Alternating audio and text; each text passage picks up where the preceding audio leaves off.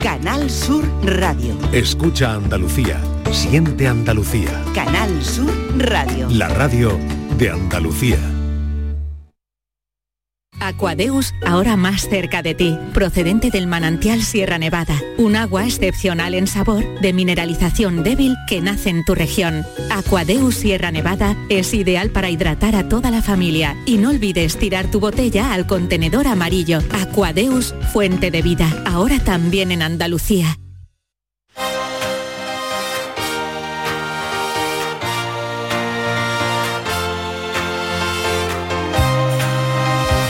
En Canal Sur Radio, Gente de Andalucía, con Pepe da Rosa.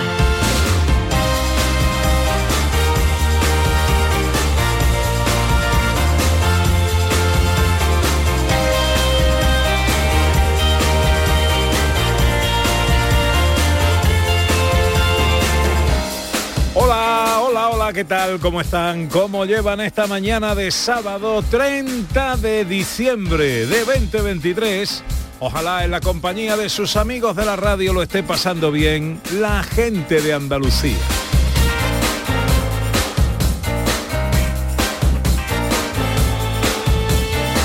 Afrontamos tres horas de apasionante aventura por Andalucía para hablar de nuestras cosas, de nuestra costumbre, de nuestras tradiciones, de nuestra historia, de nuestra cultura, de nuestro patrimonio, en definitiva, de nuestra gente.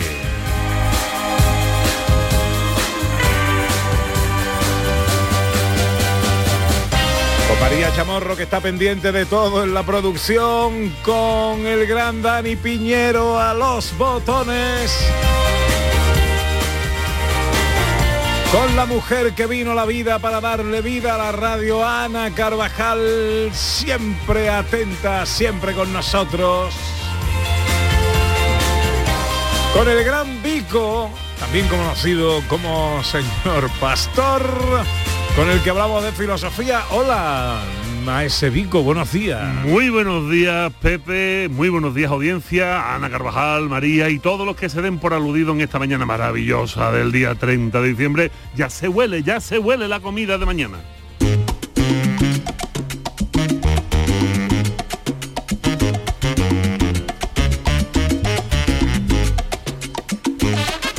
Bueno, tres horas por delante para un montón de cosas que os tenemos preparadas en este día especial. Víspera de la noche vieja, por supuesto, tenemos que hablar de la noche de fin de año. Será con nuestra historiadora Sandra Rodríguez, que en los sonidos de la historia nos trae un montón de cosas típicas de la noche vieja. Sonidos, costumbres, eh, cosas que se hacen tradicionalmente en la noche de fin de A año. ver si sale lo de la uva o lo de las lentejas en Italia. Vete tú comer lentejas por la noche en Italia.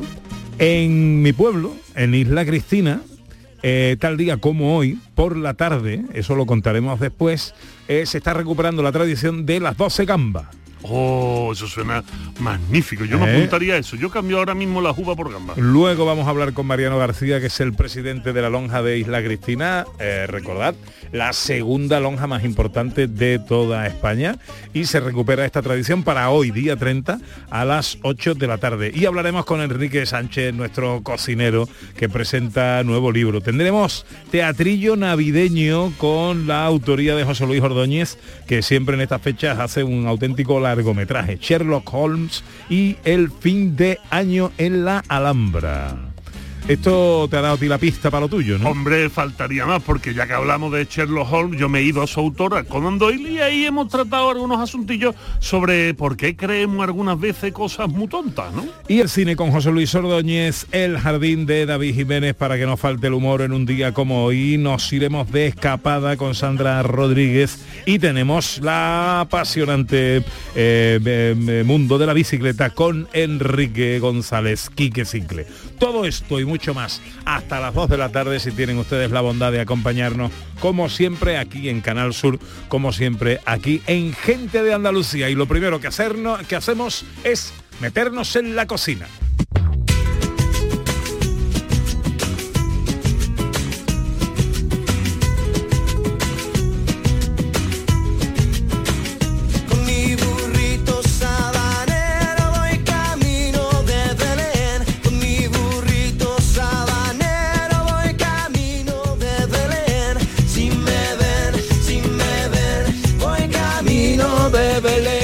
Oye, no te he preguntado nunca, Vico, si tú eres cocinita.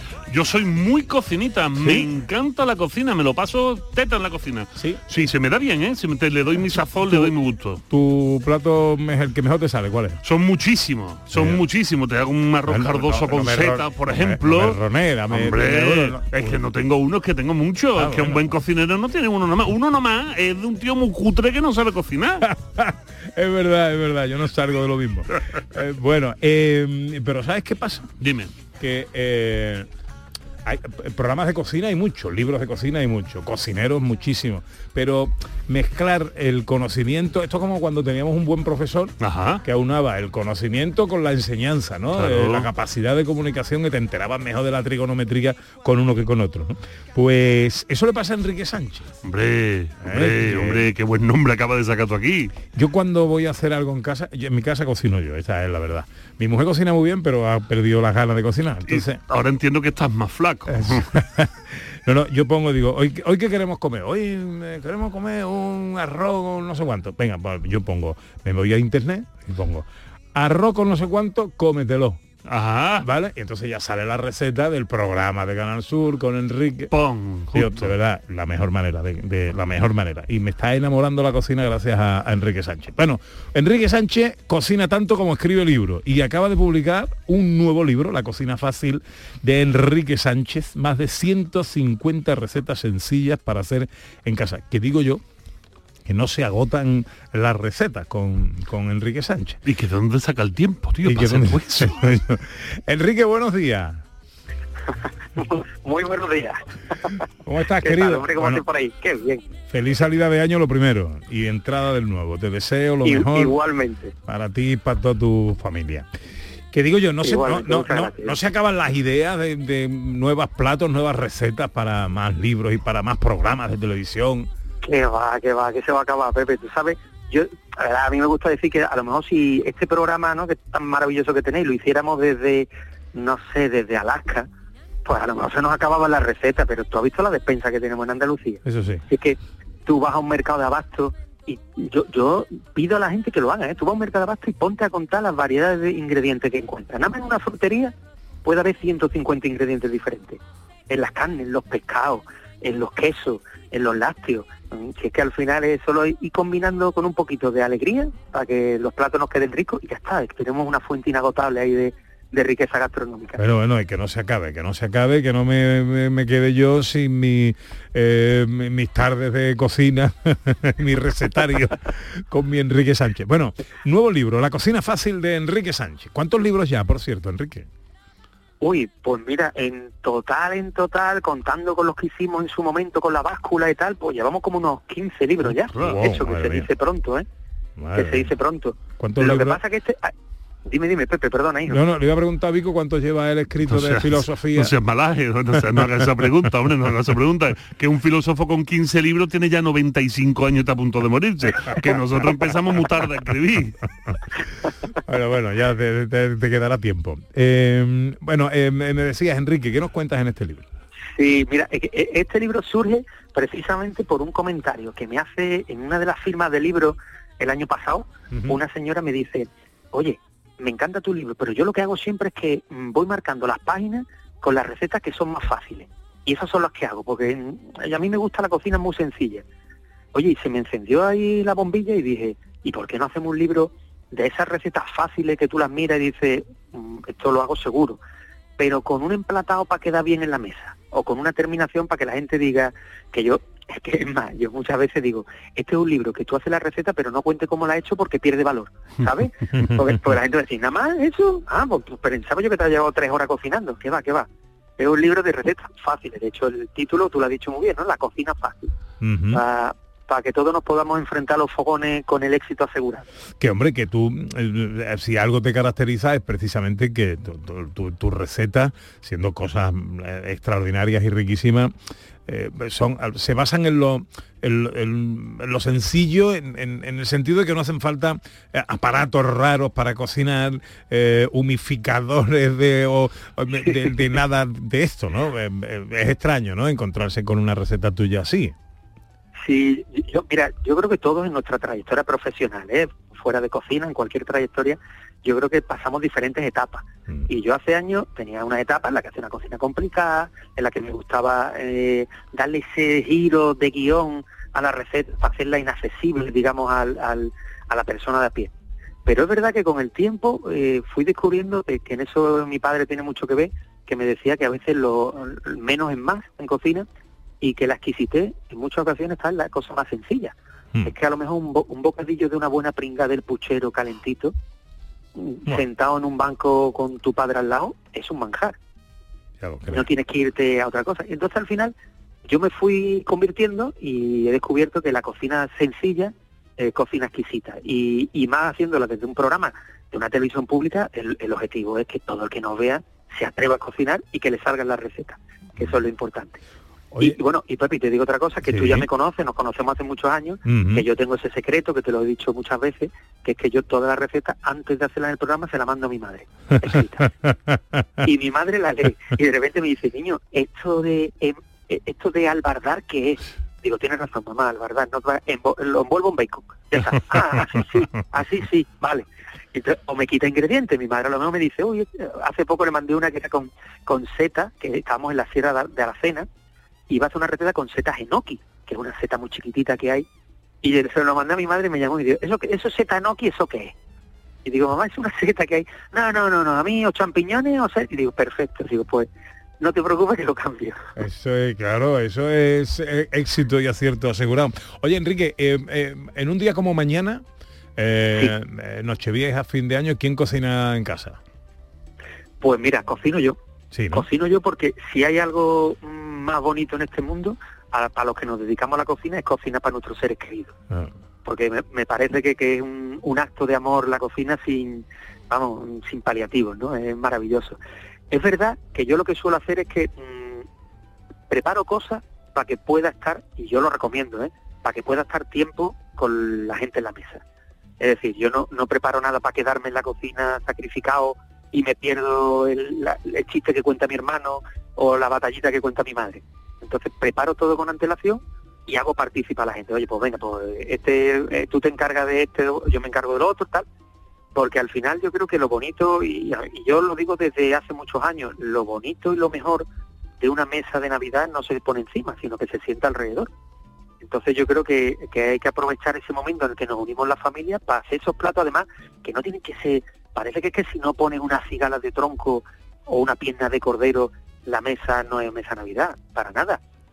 De hecho yo creo que la cocina en estos días tiene que ser cocina que emocione. ¿Tú qué vas a poner mañana? Y, Cuéntame algo, no, Pues- no, no con pues detalle. mira, yo de momento yo hago una técnica que es que a mi madre le pido que me tenga preparado puchero.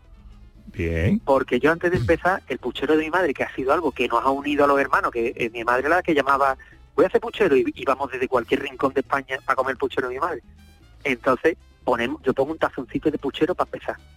Eso, después, a- voy jugando con los sabores. A mi hermana, por ejemplo, le encanta el embutido, pues un plato de embutido ahí ponemos al, al centro. A mi mujer le encanta el pulpo, pues pongo un poquito de pulpo. Entonces vamos jugando con sabores que a todos un, un poco nos emocionen y nos traigan recuerdos. Y después, pues a todos los que, oye, que la vida pasa y hemos tenido momentos, pues mi padre falleció hace un año y pico y a mi padre, por ejemplo, pues le encantaba, le fascinaban los chicharrones. Bueno, pues yo en la mesa, la mesa de Navidad va a tener chicharrones, porque cada vez que me como un chicharrón nos vamos a acordar de los que no están, que también es bonito. Cocinero, cocinero, enciende bien la candela y prepara con esmero La cocina fácil de Enrique Sánchez, más de 150 recetas sencillas para hacer en casa. Enrique Sánchez es cocinero, presentador de Cómetelo, autor prolijo de libros y un buen amigo. Enrique, te deseo lo mejor para ti para toda tu familia, que sigas triunfando con tu cocina, con tus libros, con tu tele y que todo lo bueno que te pase será siempre un motivo de alegría para mí. Un abrazo muy fuerte, amigo. Muchísimas gracias y feliz entrada de año a todos por ahí. Un beso para todos.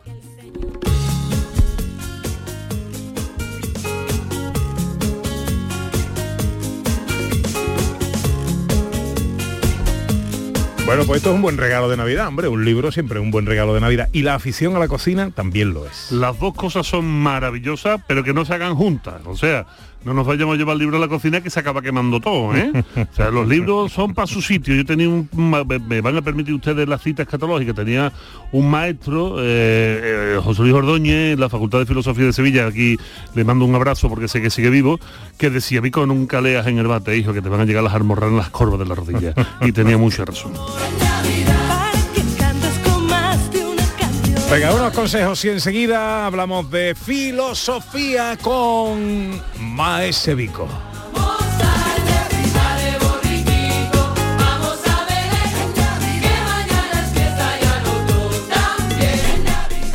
Bienvenidos a Sacaba. Mil metros de electrodomésticos con primeras marcas. Grupos Whirlpool, Bosque y Electrolux. Gran oferta en frigoríficos. Combi Corbero en blanco y no frost por solo 359 euros. Y solo hasta fin de existencias. Solo tú y Sacaba. Tu tienda de electrodomésticos en el Polígono Store en calle nivel 23 7. Sacaba. Soy Francisco, agricultor de la Puebla de Cazalla. Como la carretera ya está arreglado, pues varía el 100% ahora mismo para, vamos, para toda la gente, para la gente que va a la presa del pantano, para los agricultores, para todo el beneficio. Cada día la Diputación de Sevilla trabaja con tu ayuntamiento para mejorar las instalaciones municipales en tu pueblo y tu ciudad. Diputación de Sevilla, cerca de ti. Coria del Río está llevando a cabo la rehabilitación integral de la Plaza del Limonar en el barrio de la Blanca Paloma dentro de la operación 06.1 de la Estrategia de Desarrollo Urbano Sostenible e Integrado cofinanciado al 80% por el Fondo FEDER. Ayuntamiento de Coria del Río, Unión Europea. Una manera de hacer Europa. ¿Ya conoces las lavadoras Nevir? Lavadoras de hasta 12 kilos con motor inverter y etiqueta energética clase A. Porque Nevir siempre piensa en el ahorro de la factura de la luz. Con las lavadoras Nevir podrás esterilizar la ropa deportiva y disfrutar de su velocidad de centrifugado y sus tres modos de lavado rápido. Disponible en tiendas El Golpecito. Polígono Recisur, calle Pie Solo 120. Alcalá de Guadaira, Sevilla. Vive la magia de la Navidad en el Centro Comercial Los Alcores. Visítanos y disfruta de todas las actividades que tenemos para ti. Portal de Belén, actividades infantiles en nuestra ludoteca y la visita del paje real para que los más peques de la casa puedan entregar su carta. Además, envolvemos tus regalos gratis. Consulta horarios en ccalcores.com. A92, salida 7, Alcalá de Guadaira, Sevilla. Centro Comercial Los Alcores. Mucho donde disfrutar.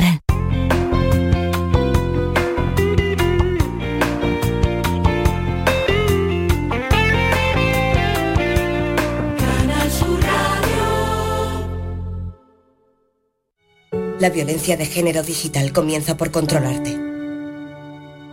Oprime tu libertad y te obliga a hacer lo que no quieres. Empieza con un mensaje. Termina con una vida. Detéctalo a la primera. Denúncialo. No estás sola. 900-200-999. Pacto de Estado contra la Violencia de Género. Gobierno de España. Junta de Andalucía. En Canal Sur Radio, Gente de Andalucía, con Pepe da Rosa.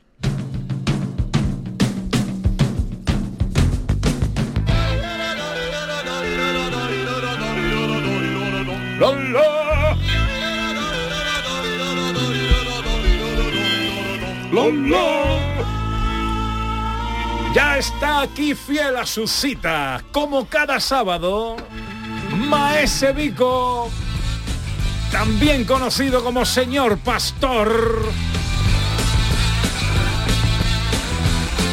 Y con él los preguntamos el porqué de las cosas, hablamos de filosofía en gente de Andalucía, también para despedir el año, Vico. Me parece fantástico, fantástico. Y ya ves si despedimos el año y ya de paso lo del señor pastor también, ¿no? Vamos a despedirlo ya, hombre. Yo creo que lo del señor pastor tiene tu señor pastor para rato. Ha venido para quedarse, Sí, ¿no? sí, Bueno, pues nada. Mi padre está encantado, ¿eh? Sí, Porque ¿no? eso que siempre me nombren por el apellido de mi madre, pues le hace mucha gracia que, que sea por una vez el de mi padre. Pero bueno, el suyo. Pero que ya estoy viendo que hay gente en las redes sociales que ya me habla de señor pastor, tío. Entonces, pues nada, A tendré mí que cuando se me mete algo en la cabeza, tío, sacármelo es muy complicado. Ese es el problema, tío, que una vez que hay una línea de pensamiento marcado en el cerebro, es muy difícil salir de ella. ¿Eso, lo eso tiene algún análisis filosófico negativo o algo? Bueno, negativo no, porque aquí no hay negatividades nunca. Vale, Eh, vale. hay- esto vamos a tener que, que- que, em, quitar muchos tabú, ¿no? Las cuestiones de bueno y malo siempre van referidas a una cuestión moral. Y lo que hoy es bueno, mañana es malo y viceversa. Entonces, aquí no hay cosas buenas y malas. Pero sí es cierto que nuestro cerebro es un órgano muy blando, es un órgano muy dúctil, pero es muy blando y muy dúctil en las primeras etapas de nuestra vida. De tal manera que las estructuras que generamos en nuestro cerebro para aprender eh, cómo es el mundo, o sea, las capacidades cognitivas, o sea, la capacidad que tenemos de aprender la realidad del mundo, sí es cierto que se generan por ciertos canales que una vez que esos canales están muy, muy hechos, muy, ¿cómo te diré yo?, muy reforzados, eh, cuando se es viejo no hay narices de pensar de otra forma, porque además perdemos lo que dicen los psicólogos de pro, la elasticidad cerebral. O sea, nuestro cerebro es elástico, es plástico y se, se, se obstruye el pobrecito. Ahora me estoy acordando de mi madre, claro, que tiene 83 años y que cuando queremos mm, eh, reconducirle alguna eh, algún hábito dice, pero a esta edad ya no me va a cambiar. ¿Qué vas a cambiar? Pepe, hijo, por Dios, ¿cómo me vas a convencer a mí que haga esto si esto yo no lo puedo entender? Esta altura, no, digo, mamá, si es que a ti no te ha cambiado nadie nunca, no, no ya ahora, no, nunca, nunca. Bueno, eh, hoy nos preguntamos eh, sobre las creencias, sobre algunas creencias. sobre alguna creencia. El por qué, y vamos a explicar bien, hablamos de creencia, pero no lo tomemos por el hecho de la creencia en sí, sino porque hay veces que somos capaces de creernos enormes carajotadas, ¿no? Esto es muy divertido, o sea, ¿cómo es posible que mm, a ciertas edades seamos capaces de eh, explicar el mundo con los ojos que parecería de un niño. Y para eso te traigo un ejemplo maravilloso de un personaje que el día de hoy va a estar aquí en este estudio dando vueltas. Que Sí, es- porque hace ya algún tiempo eh, Sir Arthur Conan Doyle, eh, que como todo el mundo reconocerá fue el eh, responsable autorístico de la figura del mismísimo Sherlock Holmes, considerado uno de los hombres más brillantes del mundo, afirmó que las fotos de unas niñas con hadas eran reales. Las niñas de 10 y 16 años así lo afirmaban y él defendió la veracidad de estas fotos. Obviamente, las fotos eran mentiras y además muy burdamente hechas porque entonces el Photoshop no, No daba, no daba daba. para mucho. Eh, Doyle murió sin saber que era un engaño y quedó para la posteridad como un pánfilo en este asunto. Es tristísimo. No conocía yo esta cosa. ¿eh? Esto es tristísimo, pero yo le invito a todos los que nos estén oyendo ahora mismo que cojan su teléfono móvil y pongan hadas. Conan Doyle. Y se van a partir el pecho de risa con esto porque hoy en día esto no aguanta esto no Oye, aguanta. pero escúchame, la- las fotos que las he visto eh, no están mal para ser de la época. Hombre, claro, las fotos tienen más de 100 años, están hechas con una técnica de hace más de 100 años y además lo hicieron una niña de 10 y otra de 16 años. Entonces, bueno, las tías se lo curraron, es Pero cierto. la- una de las dos era un cerebrito, ¿no? Sí, bueno, y la otra era una- un burto de categoría, o sea, la peor de su clase con las peores notas de su clase. Aquí lo que pasó fue que se sumaron muchas cosas. Estas niñas encontraron estas hadas eh, en un libro, de, en un libro de cuentos, recortaron muy finamente las hadas, incluso las colorearon eh, para jugar con ellas, y una de ellas, pues, eh, hablamos de niñas de, de familia pudiente. En esa época una cámara de fotos la tenía solo la gente con mucho dinero. Y entonces una de las niñas pues dice, oye, vamos a hacer un par de fotos. Un par, no se podían hacer muchos más tampoco en Sí, aquel momento. claro. Así que hicieron la foto y habían coloreado las alas y tal, pero claro, era blanco y negro y además las fotos antiguas, si ustedes se fijan, tienen muy poca profundidad de campo. Em, solo, solo, solo se pueden eh, fijar en un punto. Entonces, todo parece pues muy nubladito, todo es muy bonito, tiene como, como un filtro de esto de Instagram, ¿no? Y, claro, en aquel momento, cuando se, se, se revelan estas fotos y el padre de la niña ve la foto, claro, lo primero que dice, ¿esto qué es? Pero las niñas, verás, quizás por el miedo a que estaban utilizando la cámara de papá, quizás por vete tú a saber qué, porque la mente de los niños es muy particular y los niños pueden mentir, que esto es una cosa que hay veces que se nos olvidan, ¿eh? que los niños pueden mentir igual que los mayores e incluso con más fuerza, porque saben que normalmente sus mentiras son creídas, ¿no? A menos que diga, claro, que, que acaba de venir un extraterrestre aquí a darse un paseo. ¿Qué pasó? Que, el que las niñas afirmaron que esas fotos eran de verdad. Y este hombre era muy amigo de Sir Arthur Conan Doyle.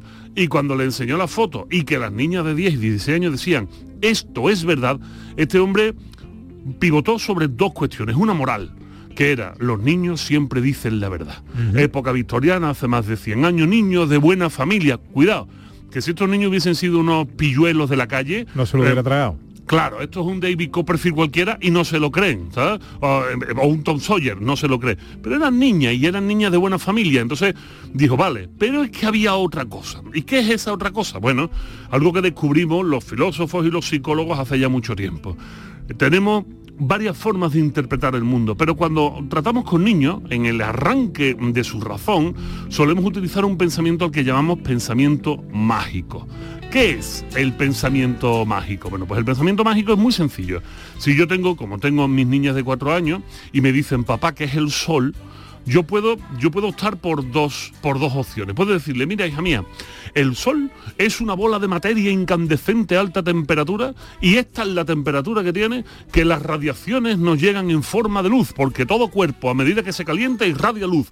Yo le puedo decir eso a mi hija, le puedo decir incluso la luz del Sol tarda ocho minutos en llegar a la Tierra, estás viendo una luz desfasada en el tiempo. Y yo se lo puedo decir y va a decir, vale papá, sácame al parque ella lo acepta y tal. Pero también le puedo decir, mira hija, el sol es una llama que un señor llamado Apolo saca todos los días desde eh, oriente a occidente en un carro, en un carro tirado por dos caballos. Y él es el que va atravesando y, y de noche, claro, ya se ha puesto y tiene que esperar al día siguiente y me va a decir mi hija, Vale, papá, llévame al parque. Al parque. Esto pasa así. Esto va a funcionar de esa forma. ¿Qué sucede? Que a los niños nos gusta tratarlos con muchísimo cariño, que es lo que debemos hacer, y muchas veces, bueno, subestimamos sus posibilidades o, o edulcoramos sus realidades. Y esto es lógico y está bonito y está bien que lo hagamos.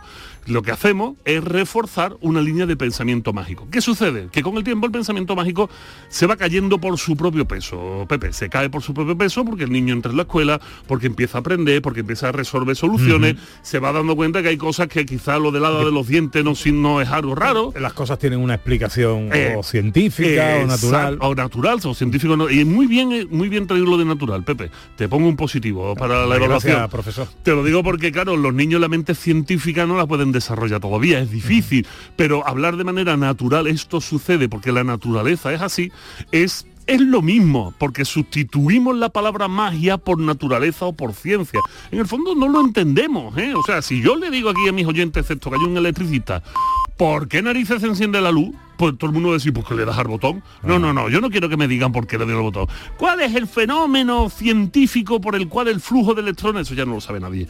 Pero es importante hacer esa diferenciación. ¿Qué sucede? Que mm, igual que hay ideas que se van cayendo, hay otras ideas del pensamiento mágico que si no son de alguna manera removidas de nuestro cerebro siguen estando allí. Como puede ser, por ejemplo, creer en los fantasmas, en las apariciones, en los zombies, y de hecho hay cultura donde todas estas cosas tienen mucha fuerza. Por ejemplo, en Galicia, tú diles que no hay brujas, que no hay meigas en Galicia. O en Transilvania diles que no hay vampiros. O vete a Haití. Haití es donde empezaron los zombies. Esto es una cosa muy importante del candomblé y de todo el vudú de haitiano. Allí ellos creen en los zombies y creen que tienen zombies que dan vueltas por la noche y que se pasean entre los vivos. O vete a México. Hay partes de México donde el chupacabra es una auténtica realidad, que es una especie de demonio extraño. ¿Pero qué sucede? que mientras hay una parte del cerebro racional que se impone para interpretar el mundo, si no, de alguna manera, vamos eliminando el pensamiento mágico, ese pensamiento mágico sigue estando vigente. Pero sigue hay, estando hay- latente. hay un tiempo en el que el pensamiento mágico y el pensamiento lógico conviven. Claro, que es precisamente en la infancia. Ahí conviven. Ahí tenemos la mezcla de ambas cosas. En ese momento podemos interpretar eh, algo desde el mundo del pensamiento mágico, como por ejemplo eh, creer que eh, no, debemos de, no debemos de tocar el, el suelo sin zapatillas cuando nos levantamos por la mañana, porque puede haber un monstruo debajo de la cama y entender que además, al ponernos las zapatillas, no nos resfriamos porque el frío nos resfría. Ahí tienes un pensamiento racional y un pensamiento mágico que conviven. Y conviven perfectamente. Para los niños es absolutamente lógico que el pensamiento mágico esté ahí presente en su día a día. Y es maravilloso y pasan cosas muy divertidas que nos reímos mucho cuando los escuchamos. Pero, pero, ¿qué pasa con Conan Doyle?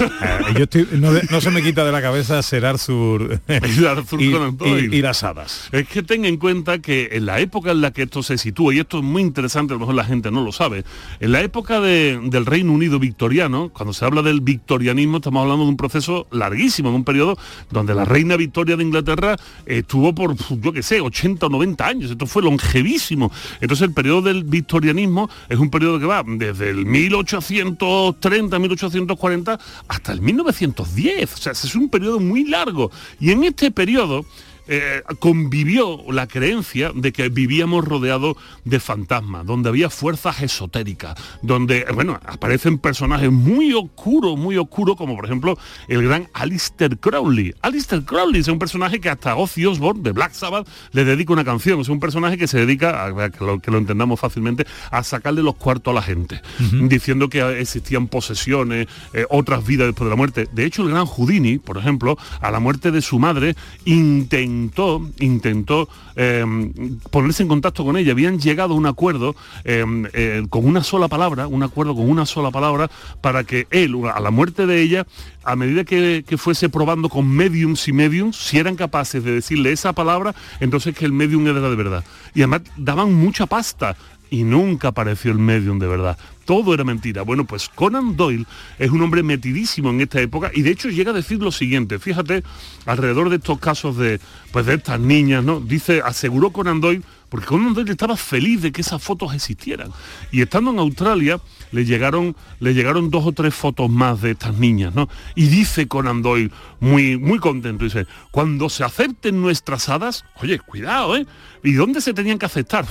Pues nada más y nada menos que en la sociedad científica de Inglaterra. ¿Tú No, no estaba pidiendo poco. Que estaba, estaba tirando fuerte. Dice, cuando se acepten nuestras hadas, atento, otros fenómenos psíquicos encontrarán una aceptación más fácil. Otro fenómeno psíquico, porque en aquella época todo esto, los fantasmas, las apariciones al hablar con otras, eh, con muertos del pasado, se llamaban así, fenómenos psíquicos. Todo formaba parte de eh, lo psíquico, o sea, una especie de ente inmaterial que, eh, bueno, pues estaba en nuestra vida de manera cotidiana y de ahí surgen, bueno, pues juegos como posteriormente la Ouija, todo este tipo de cosas, ¿no? Bueno, a día de hoy eh, existen eh, muchas cosas en las que creemos que mucha gente no cree. Las cartas, el horóscopo que hablábamos hace algún tiempo. eh, ¿Eso es porque nuestro pensamiento mágico se resiste a abandonarnos? Absolutamente correcto. Eso es porque nuestro pensamiento mágico, desde la infancia, reforzado desde la infancia, tiene mucho peso aún en nuestra, en nuestra forma de entender el mundo, en nuestro pensamiento, en nuestro pensamiento en líneas generales. El pensamiento mágico está ahí, está enraizado y además lo reforzamos. ¿Qué significa reforzarlo? Pues cuando no soy capaz de dar una contestación racional o natural o científica, me voy inmediatamente al pensamiento mágico. Esto es como, voy a contar una cosa que a lo mejor la gente lo puede entender fácil. Nuestro cerebro busca patrones en las cosas. Nosotros estamos buscando patrones constantemente. ¿Por qué? Bueno, porque los patrones sirven para adelantarnos en el tiempo. ¿A qué me refiero con patrones? A lo mejor la gente no lo entiende. Pues estamos hablando de que si te levantas una mañana y hay un viento muy húmedo y de esa mañana de, a las pocas horas llueve y después sale el sol, acabamos diciendo eh, mañanita de niebla, tarde de paseo, ¿no? Buscamos un patrón, decimos, ah, pues esto va a pasar, siempre va a pasar así. Siempre estamos buscando un patronaje en las cosas, que las cosas se vayan repitiendo. Y nuestro cerebro busca patrones en todo. De hecho, los patrones son el fundamento de una derivación mm, del pensamiento que se llama el trastorno obsesivo compulsivo. Generamos nuestros propios patrones y vamos repitiéndolo esperando que esto nos dé cierta paz. ¿Qué sucede con el tema de los patrones? Que una vez que se establecen, siempre tiramos a él. Como por ejemplo, resulta que dicen, hombre, es que en mi caso, te voy a poner un caso muy personal. Me diagnostican de cáncer y resulta que voy al médico y el médico me dice, no, tú te tienes que ir a Sevilla. El médico de México me dice, te tienes que ir a Sevilla. No solo a Sevilla, al Hospital Virgen Macarena. Yo en el- al lado del Hospital Virgen Macarena durante cinco años, ¿no? Y voy allí. Y el médico además me conocía porque le gusta la filosofía y salgo de allí y me llaman para trabajar en Antena 3. Y yo cuando cuento esto la gente me dice, eso, El eso es el destino, tío, eso es el destino. ¿Por qué? Porque parece que hay un patrón en las cosas, parece que las cosas suceden porque eh, de alguna manera eh, hay una causa y efecto, una causalidad, un determinismo y hace que todas las cosas funcionen. Pero esto no es así. Esto no es así, lamentablemente, porque una vez que creemos en el determinismo, una vez que creemos en los patrones, que es una imagen imagen mágica, intentamos reproducir constantemente los patrones en nuestra vida, esperando tener siempre el mismo resultado. Yo en mi caso no quiero que me vuelvan a diagnosticar de cáncer para tener que ver Claro. si todo esto se repite y vuelvo a trabajar en la tele, por ejemplo, ¿no? Pero entendemos, ¿no? Y, y- las culturas que dicen, Eh, o sea, hay culturas que son más proclives al pensamiento mágico que otras. Pues es curioso esto que me dice, que buena pregunta me estás sacando, porque resulta que en contra de lo que creemos, el pensamiento oriental, pero el oriental muy lejano, hablamos de China, por ejemplo, es un, es un pensamiento que no está tan dado el pensamiento mágico como creeríamos. Y sin embargo, el pensamiento del Valle del Indo, del Hindustán, de la zona que hoy es la India, es un pensamiento muy versado en el pensamiento mágico. ¿Cómo sabemos esto? Bueno, pues vemos, por ejemplo, sus cuerpos de religión. Cuando vemos las religiones hinduistas, nos damos cuenta que podemos encontrar en la India religiones que tienen 2.000 dioses. 2.000 dioses, eh, una auténtica barbaridad. Y sin embargo, si nos vamos a, a China y vemos que ahí pues son taoístas, resulta que no que tienen dioses. Porque hay una cosa muy interesante. Nosotros, nuestra cultura occidental, resolvió los problemas de pensamiento metiendo figuras de dioses, ¿no? Y nos ayudan desde los vikingos, los griegos, los romanos, los católicos, metemos figuras de dioses que nos ayudan. Pero es que hay otras culturas que no tienen dioses que no los tienen, porque no necesitaron encontrar esos dioses, como por ejemplo el taoísmo, no, no, el camino del Tao, el Tao Te Ching de Lao Tse, que es un, eh, filósofo chino, no hay dioses, y sin embargo se considera religión china, cuando en el fondo es una filosofía sin dioses, seguida por miles de millones de personas.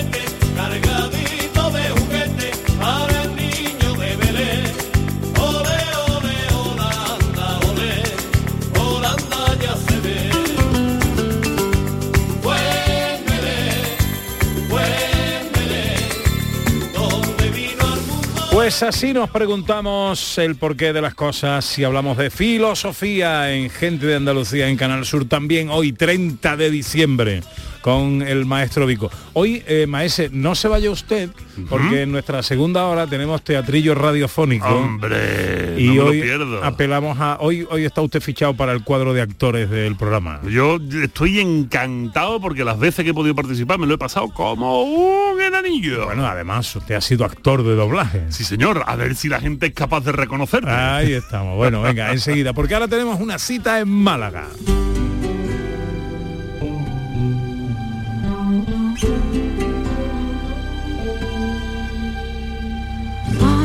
Puerta, no digas nada, deja que entre el sol. Deja de lado los contratiempos, tanta fatalidad. Porque creo en ti cada mañana. Aunque a veces tú creas nada. Abre tus alas al pensamiento y déjate llevar. Bueno, esta es la voz impresionante de Tamara Jerez. Cada momento con toda intensidad. Porque creo en. Que nos tiene acostumbrados a, a llevar a su terreno y a hacer suyos grandes clásicos de canción española, temas de Rocío Jurado, de Rocío Durcal, de Rafael. Aún recuerdo eh, eh, Déjala correr, me parece que era la canción con la que en el programa de Manu Sánchez, en Tierra de Talento, dejó abierto al jurado que no sabía el jurado si estaban eh, mm, rescatando la voz de Rocío Jurado porque las artistas todavía no, no lo habían eh, abierto el, el telón, ¿no? Eh, entonces no se le veía a Tamara cantando, pero se le escuchaba. Estaban los cuatro ahí mareados diciendo, pero bueno, ¿esto qué es? ¿Qué- ¿No? Recuerdo esa anécdota además corrió por TikTok, corrió por redes sociales, se viralizó y yo me enteré de aquello estando todavía en la otra parte del mundo y me enteré, me enteré y lo escuché y dije, qué barbaridad. Bárbaro, bárbaro, bárbaro. Bueno, pues no solo, como digo, eh, grandes clásicos de la canción española, ahora ataca también al pop de mayor calidad de nuestra historia con este sentir de Luz Casal. Y barricadas cambia la realidad. Porque creo en ti cada mañana. He dicho pop y me va a matar a Vico, que es rock. Esto es Claro, rock, rock. es rockera. Es rockero total. Ay, ¿eh? esto es una grandísima balada de una rockera como un castillo interpretada increíblemente bien. Hola Tamara Jerez, muy buenos Hola. días, ¿cómo estás? Buenos días. Pues la verdad que súper contenta de estar aquí y hablar contigo, como bueno, con vosotros. Qué bien, qué bien, Tamara. Bueno, Tamara está eh, aquí en el estudio de Canal Sur en Málaga. Eh, mis compis de Málaga te están tratando bien. Estupendamente. Vale, Hombre, por dije, Dios. dije que te pusieran ahí botellita de champán, eh, plato de jamón. Jamón del bueno, queso del bueno. eh, eso, eso es, vale, vale, vale. Hombre, que hoy... ¿Sabes lo que me gusta? Hoy víspera de Nochevieja y que trata bien a nuestros invitados. ¿eh? Hombre, por favor, de gala. ¿Cómo, ¿Cómo vas a pasar la Nochevieja, por cierto? Pues mira, yo creo que de la mejor forma que, que se puede pasar, que es con, con los tuyos, ¿no? Con, con mi gente, con mi familia y bueno, con la gente que quiero. Y, y yo creo que ese es el mejor regalo, ¿no? Que, que se puede tener, ¿no? Ya lo creo. Oye, cuéntanos, ¿qué es esto que estamos escuchando? Bueno, pues como bien habéis dicho, es, es una, es una canción, bueno, una versión de, de una canción de, de la gran Luz Casal. Y nada, pues la hemos querido rescatar. La verdad que cuando me propuso eh, Jesús Bola, eh, este gran productor, em, me propuso grabarla, pues la verdad que me, que me enamoré de, de la canción. Yo la había oído, pero, pero bueno, eh, yo era más pequeñita cuando, cuando ella lanzó este tema y, y- no la tenía, digamos, tan reciente, ¿no? Y, y bueno, dijimos, bueno, pues vamos a darle una vuelta a ver qué podemos hacer. Y la verdad que, que hizo una, una cosa maravillosa, ¿no? Y fíjate que yo tampoco podía imaginar que podía yo hacer algo, algo así, ¿no? ¿Esto es que quieres cambiar el registro o, o- o qué? Bueno, al final tenemos que ir navegando, ¿no? Mm, No nos podemos quedar en la misma playa, como yo digo, ¿no? tenemos que, que explorar, tenemos que investigar, buscar nuevos estilos, porque tampoco, tampoco sabemos ni sé eh, qué, qué puedo hacer, ¿no? Porque hay veces que a lo mejor está, estar como yo digo, en, en esa, en esa zona de confort donde piensas que no que no eres capaz de hacer cosas, ¿no? Y, y luego las haces y, y hay que lanzarse, ¿no? Y, y surgen cosas así, ¿no? Y, yo estoy dispuesta pues a seguir escuchando, a seguir aprendiendo, ¿no? Y, y a seguir navegando. Ajá. ¿En qué otros barcos te has puesto a navegar? Bueno, pues la verdad que mm, tengo sobre la mesa mm, bastante material y algunos que no, no me podía yo ni, ni imaginar, ¿no? Ni pasárseme por la cabeza que, podía yo eh, simplemente escucharlo y, y bueno, estamos ahí eh, también moviéndonos por, por estilos muy modernos y llevándolo al flamenco y del flamenco llevándolo a lo moderno, ¿no? Yo como que me dejo llevar también, ¿no? Hasta donde también yo eh, sepa donde, donde puedo yo pisar ese terreno firme, ¿no? Porque me gusta aventurarme, pero, pero sabiendo hasta donde yo puedo llegar, ¿no? Oye, y si yo te pido que me hagas algún regalito musical, eh, ¿es un atraco eh, a esta hora o puede ser?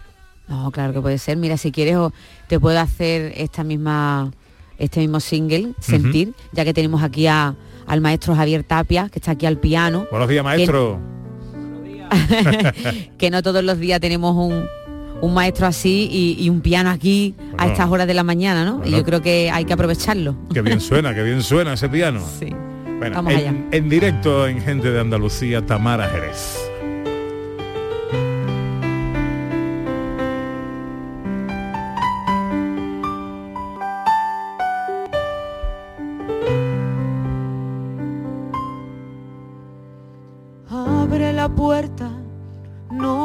nada, deja que entre el sol. Deja de lado los contratiempos, tanta fatalidad. Porque creo en ti cada mañana.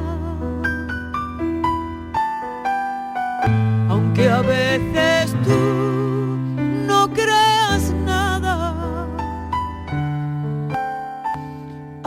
tus alas al pensamiento y déjate llevar. Vive y disfruta cada momento con toda intensidad. Porque creo en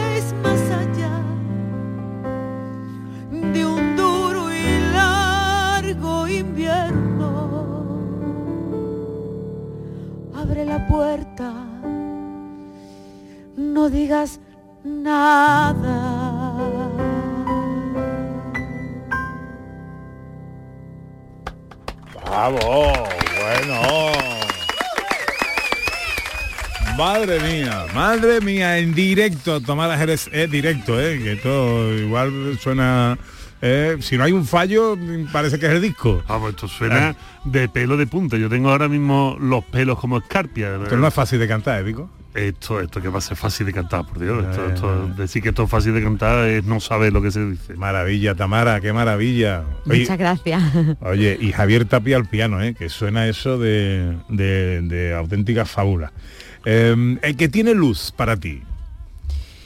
Pues mira, mm, la verdad que Luz es un, artista mm, tan diferente, ¿no? O sea, tan diferente, te hablo en el sentido de que eh, es un artista eh, que es como yo digo, ¿no? Hay una luz casal, ¿no? Hay gente que a lo mejor tú escuchas eh, cantar y a lo mejor, mira, pues me suena a tal o me suena, ¿no?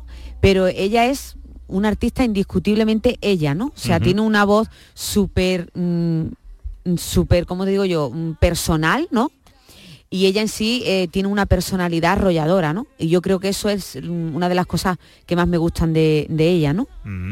Eh, ¿De qué otros artistas has eh, o estás queriendo hacer tu versión?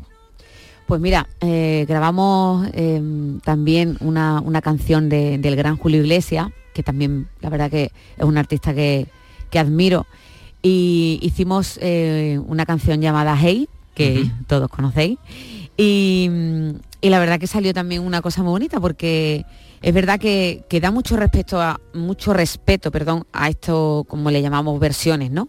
porque parece fácil, pero mm, una canción que, que tiene ya su peso, ¿no? Y, y ha sido tan escuchada, es muy complicado. La puedes cantar y la puedes hacer, pero es complicado porque... Claro, aportar eh, algo. Claro, exactamente, aportar algo nuevo y algo que, que- que digas tú que como que te enganche, ¿no? Porque si conoces la canción, pues como, ah, bueno, esta canción ya la conozco, ¿no? Y llevarla a un, a un punto eh, y, y hacerle cosas nuevas y que la gente diga, hoy fíjate que parece otra, o no, Si- sin perderle su esencia es muy complicado y también acertar, ¿no? Mm. Y, y- y nada, pues cuando ves en el directo eh, esa, esa fan de, de Julio, ¿no? Cuando escuchan esa sintonía es como, ay, ay, ¿no? reconocen la canción. Es maravilloso cuando tú estás ahí diciendo, bueno, vamos a ver esa aprobación y cuando les gusta es como, uff, ¿sabes? Oye, ¿y podías hacer un poquito ahora? Sí, claro. ¿Sí? Claro. Ay, qué venga. bueno.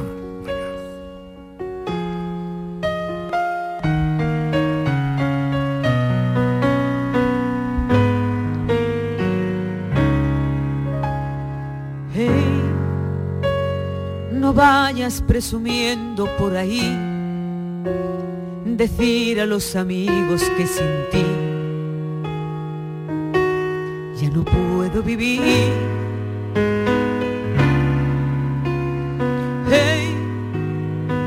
Sé que a ti te gusta presumir, decir a los amigos que sin ti ya no puedo vivir. Hey, no creas que te haces un favor cuando hablas a la gente de mi amor y te burlas de mí.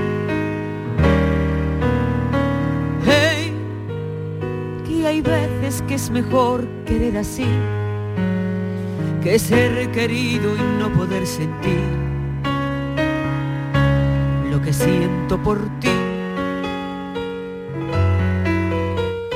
Ya ves, tú nunca me has querido, ya lo ves, que nunca he sido tuya, ya lo sé, fue solo por orgullo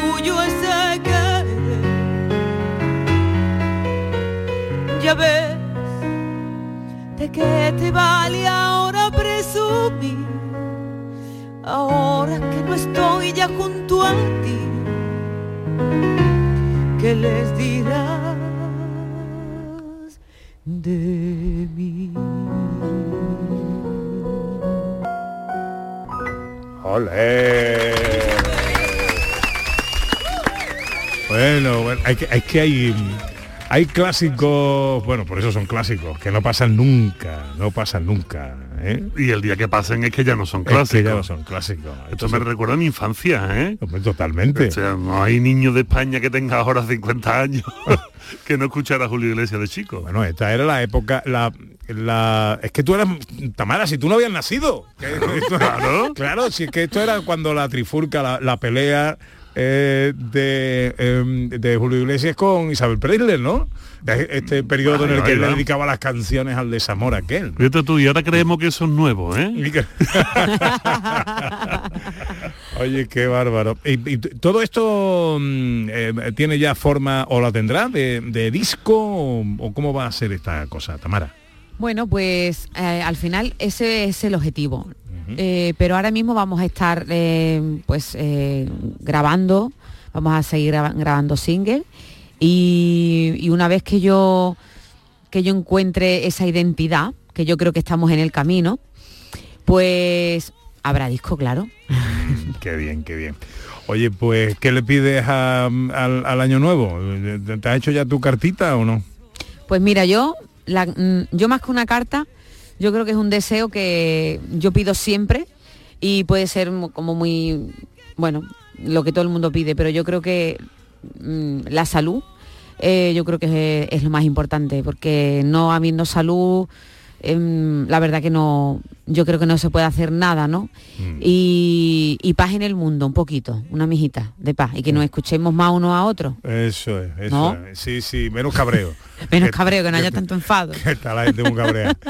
Bueno, oye, eh, yo ya no quiero molestarte más, pero no, no me podría eh, perdonar estando en la fecha en las que estamos a punto de despedir el año, no pedirte para cerrar esta entrevistita contigo algo navideño. Hombre, por favor. Pues mira, voy a hacer mm, un villancico que, que yo creo que es un clásico de, de- de esta, de esta tradición navideña y que son los campanilleros. Hombre.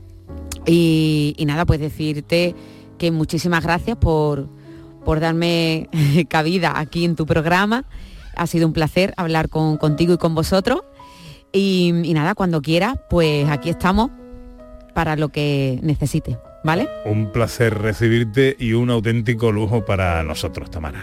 Muchísimas gracias.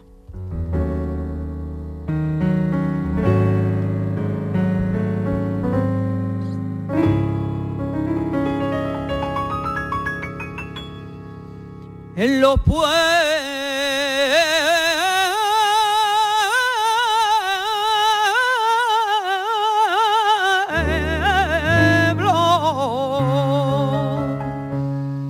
en los pueblos de mi Andalucía, los campanilleros por la madrugada me despiertan con su campanilla y con la guitarra me hacen llorar, me hacen llorar. Me despiertan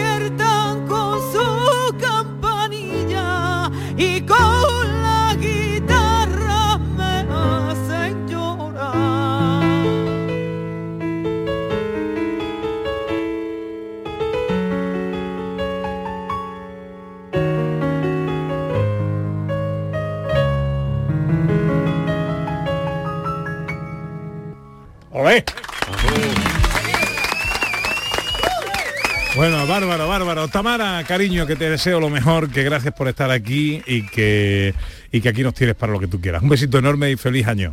Muchísimas gracias igualmente a todos. Feliz año. Y gracias también al maestro Javier Tapia, al piano y a los compañeros de Canal Sur en Málaga. Esto ha sonado de maravilla, de maravilla. Así de gusto. Besito fuerte. Llegamos eh, a las 12, es tiempo para la información en Canal Sur Radio.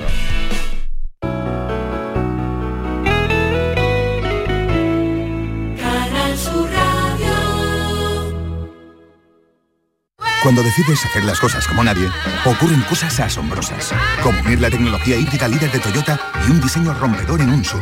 Toyota CHR Electric Hybrid, con sistema multimedia Toyota Smart Connect con servicios conectados gratis. Estrena ahora sin esperas. Lo extraordinario se hace de frente. Te esperamos en nuestro centro oficial Toyota y Paljarafe en Camas, Coria del Río y en el polígono Pisa de Mairena. Plan Más Sevilla de la Diputación de Sevilla. 100 millones de euros para más cohesión territorial en toda la provincia. 70 millones de gestión directa de los ayuntamientos para dar más solución a demandas de la ciudadanía. 30 millones para programas en toda la provincia para más prevención de inundaciones. Más equipamiento tecnológico. Más auditorías energéticas. Más proyectos técnicos municipales. Plan Más Sevilla. Diputación de Sevilla. Porque Sevilla es la ciudad para partir, la ciudad para volver. Entre amigos saldremos a anunciar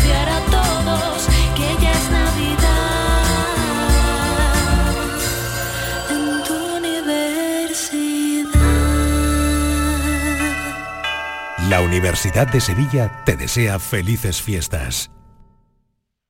¿Ya conoces las lavadoras Nevir? Lavadoras de hasta 12 kilos con motor inverter y etiqueta energética clase A. Porque Nevir siempre piensa en el ahorro de la factura de la luz. Con las lavadoras Nevir podrás esterilizar la ropa deportiva y disfrutar de su velocidad de centrifugado y sus tres modos de lavado rápido. Disponible en tiendas Factory Electrodomésticos Marisol. Coria del Río está llevando a cabo la rehabilitación integral de la Plaza del Limonar en el barrio de la Blanca Paloma dentro de la operación 06.1 de la Estrategia de Desarrollo Urbano Sostenible e Integrado cofinanciado al 80% por el Fondo FEDER.